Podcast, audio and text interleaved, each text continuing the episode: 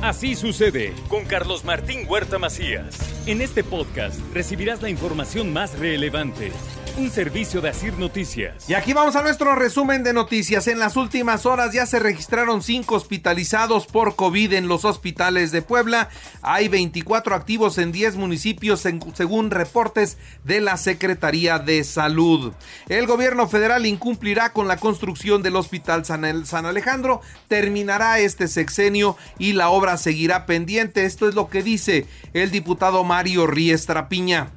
Lo que está diciendo básicamente es que se va a ir al último día prácticamente de este sexenio para que en caso de que no sea así tampoco le podamos reclamar por un lado y por el otro pareciera que están queriendo patear la pelota para después de la elección diciendo que sí va a estar listo pero la realidad es que me parece que la ciudadanía se está dando cuenta que todos los plazos que ellos mismos han establecido los han venido incumpliendo.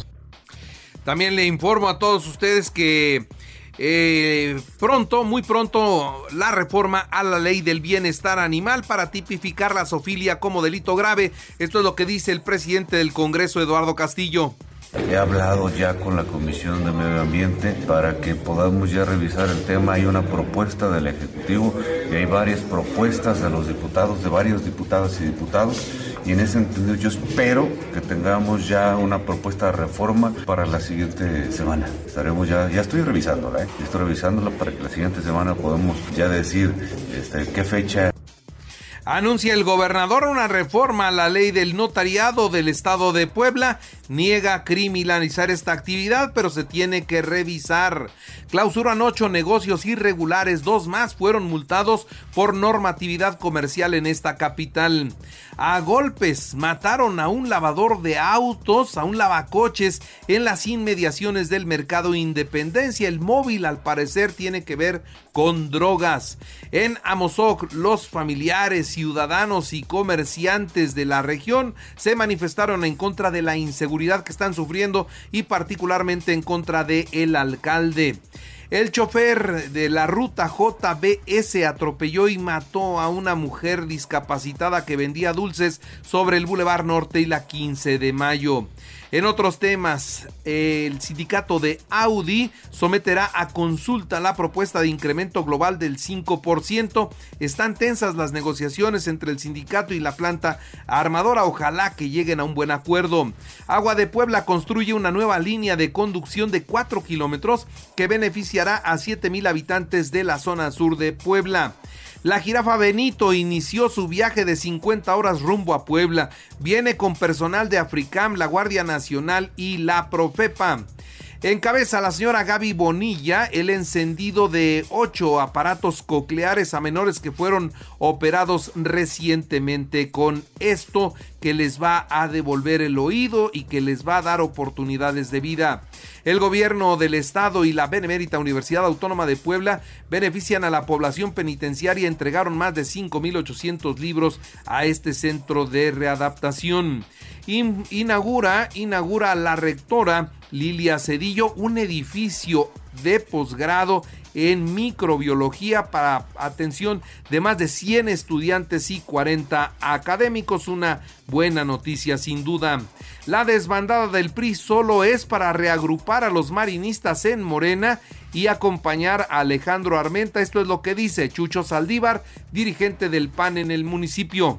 La supuesta desbandada no es desbandada, el agua está tomando su nivel y el marinismo está regresando a su casa, a donde están todos los marinistas. Hemos visto una lista interminable de todos los marinistas que están agrupando en torno del compadre de Mario Marín y el marinismo simple y sencillamente se está reagrupando. No hay una desbandada del PRI, es una reagrupación del marinismo y Alejandro Armenta mantiene su ventaja de 20 puntos sobre Eduardo Rivera. La alianza de izquierda está 23 puntos arriba de la oposición. Esto es lo que se dice en las encuestas, en las últimas encuestas que se han levantado. En información nacional e internacional, un grupo de hombres armados a bordo de varios vehículos atacaron con disparos de armas largas. Un destacamento de la policía en Chiapas ya no tienen respeto por ninguna institución. Ejecutaron a cuatro trabajadores de un bar en Nuevo León durante un ataque también a balazos. Llegaron y los mataron con esa impunidad con la que la delincuencia se mueve lamentablemente. Murió Jesús Reyes Heroles, exdirector de Petróleos Mexicanos y exsecretario de Energía, tenía 71 años de edad. La Fiscalía General de la República reveló que iniciará el procedimiento legal en contra de la jueza que ordenó liberar a ocho militares acusados de desaparición de los 43 de Ayotzinapa. Rinde protesta Claudia Sheinbaum como candidata a la presidencia de Morena. Ante gobernadores, dirigentes y consejeros de Morena, se comprometió a llevar a México por el sendero de la paz, la seguridad, la democracia, las libertades y la justicia. Seguiremos siendo la esperanza de México y la 4T de la vida pública, dice Claudia Sheinbaum, ya es formalmente candidata de Morena a la presidencia de la República. Que nadie debe apostar a la división de nuestro movimiento. Que si alguien apuesta a la división de nuestro movimiento, pues no quiere fortalecer al movimiento de transformación. Que no podemos traicionar nuestros principios, nuestras causas, pero que al mismo tiempo todos tenemos que abonar a la inclusión, a la tolerancia, en tanto, Xochitl Galvez hizo una crítica de la megafarmacia del bienestar. Es una tomada de pelo, afirma durante un foro de salud pública. La precandidata presidencial llamó a mejorar y agilizar la distribución de medicamentos en el país. Y comer carne rojas y procesadas en exceso aumenta la probabilidad de desarrollar cáncer colorectal. Esto es lo que dicen algunos especialistas. Del 20 al 31 de enero entregarán una nueva tarjeta del bienestar. Esto es lo que informa Ariadna Montiel, titular de la Secretaría del Bienestar.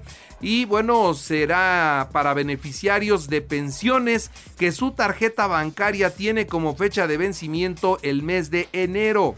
En la página de la Secretaría eh, www.gov.mx diagonal bienestar, los derechohabientes podrán consultar a la hora y el lugar que les van a entregar la nueva tarjeta del Banco del Bienestar y suma 9.5 millones de vacunas aplicadas contra la influenza, es el reporte oficial del IMSS. Representa un avance del 79.2% respecto a la meta de 12 millones de dosis. En febrero, una reunión de México, Estados Unidos y Canadá sobre fentanilo. El Comité Trilateral del Fentanilo acordó reunión presencial a principios de este año a fin de impulsar un mayor progreso en la lucha contra el flagelo de esta droga. Y el republicano Ron DeSantis puso fin a sus aspiraciones presidenciales en los Estados Unidos y declinó a favor de Donald Trump, quien por su parte le agradeció el apoyo y se fortalece rumbo a la elección para sacar de la presidencia de la Casa Blanca al señor Joe Biden. En la información de los deportes, Necaxa le ganó a domicilio al Puebla 2-1. El Necaxa en la jornada 2 del clausura 2024 vino a ganar a Puebla. En más resultados de la fecha 2, América 2-0 a Querétaro, Monterrey 2-0 a Santos, Tigres 1-0 a Chivas, Toluca 4-1 a Mazatlán, San Luis 3-1 a Pumas, Juárez 0-0 con Cruz Azul, Atlas 0-0 con Tijuana. El Real Madrid venció 3-2 a Almería, jornada 21 de la Liga Española, Barcelona 4-2 al Betis. Y bueno, decirle también que en el americano la cosa está muy buena. Los jefes de Kansas City 27-24 a Bills de Buffalo en juegos divisionales de la conferencia americana. Cuervos 34-10 a Tejanos en la Nacional. Los 49 de San Francisco 24 a 21 a Empacadores de Green Bay. Leones 31 a 23 a Bucaneros. Así es que están listas las finales de las conferencias. Los jefes se medirán a los Cuervos en la Americana y San Francisco a Detroit en la Nacional. Así sucede con Carlos Martín Huerta Macías. La información más relevante ahora en podcast. Sigue disfrutando de iHeartRadio.